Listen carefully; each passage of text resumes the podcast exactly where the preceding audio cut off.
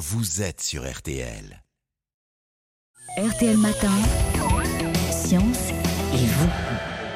Ce dimanche matin, la science expliquée à tous, c'est avec euh, le monsieur 2 égale M6, Mac Lesguy, bonjour. Bonjour Alexandre. Alors ce matin, euh, Mac, c'est le dimanche de Pâques et, et on, on risque de manger euh, beaucoup de, de chocolat, de, de sucreries et vous nous parlez justement du sucre.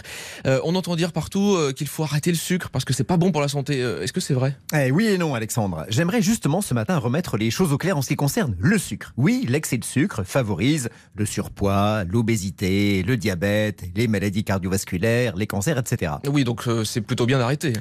Oui, sauf que en même temps, le sucre, c'est de l'énergie que l'on apporte à notre corps et les nutritionnistes recommandent que la moitié de cette énergie provienne du sucre justement. Donc on ne peut pas s'en passer. Bon alors attendez là, si, si si je vous comprends bien, le sucre c'est mauvais pour l'organisme, euh, mais pourtant c'est indispensable, c'est contradictoire, non? En apparence seulement, et c'est là qu'il faut entrer dans le détail. Il y a sucre et sucre. Au sens large, le sucre, les sucres, ce sont les glucides. Il y en a une infinité. Cela va des molécules de très grande taille à des molécules toutes petites. Alors de très grande taille, comme de longs colliers de perles, vous avez l'amidon, celui des pommes de terre, du blé ou du riz cru. De très petite taille, l'équivalent d'une perle du collier, vous avez le glucose ou le fructose des fruits. Et enfin, un peu plus gros, l'équivalent de deux perles accrochées l'une à l'autre, vous avez le saccharose, le sucre en poudre, ou le lactose du lait. Mm. Dans tous ces sucres, certains sont inutiles, d'autres sont indispensables parce qu'ils nous fournissent de l'énergie, rappelez-vous, mais aussi parce qu'ils sont inclus dans des aliments qui nous apportent en même temps des nutriments intéressants. Bon alors les sucres inutiles, euh, quels sont-ils? Alors, le sucre le plus inutile de tous, incontestablement, c'est le saccharose, c'est-à-dire le sucre que l'on a mis ou que l'on rajoute nous-mêmes à nos aliments et à nos boissons, de nos sodas à nos yaourts, en passant par nos biscuits, etc.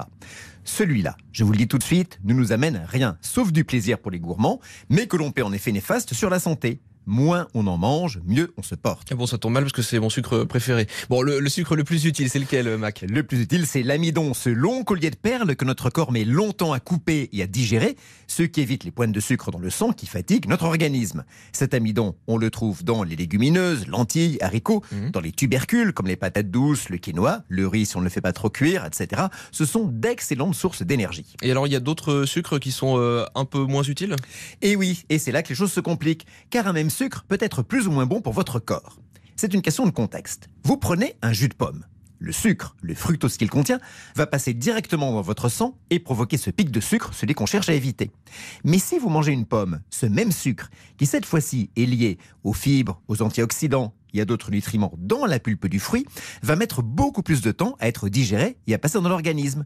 Croquer une pomme bien sucrée, c'est bon pour la santé. Donc vous voyez là, le sucre, c'est une question de contexte. Bon alors est-ce qu'il y a une règle simple pour euh, diminuer les, les sucres les plus néfastes pour l'organisme sans les éliminer? Je vais vous donner trois règles simples que recommandent les nutritionnistes.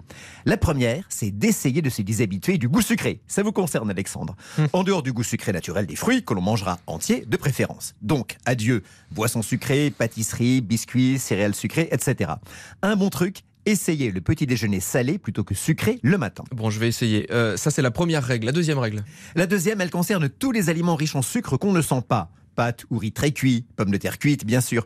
Tout cela, on les fait moins cuire, car plus on cuit, plus on casse l'amidon. Donc, pommes de terre vapeur et pas en purée ou en frites, pâtes al dente, etc. Vous avez un troisième conseil?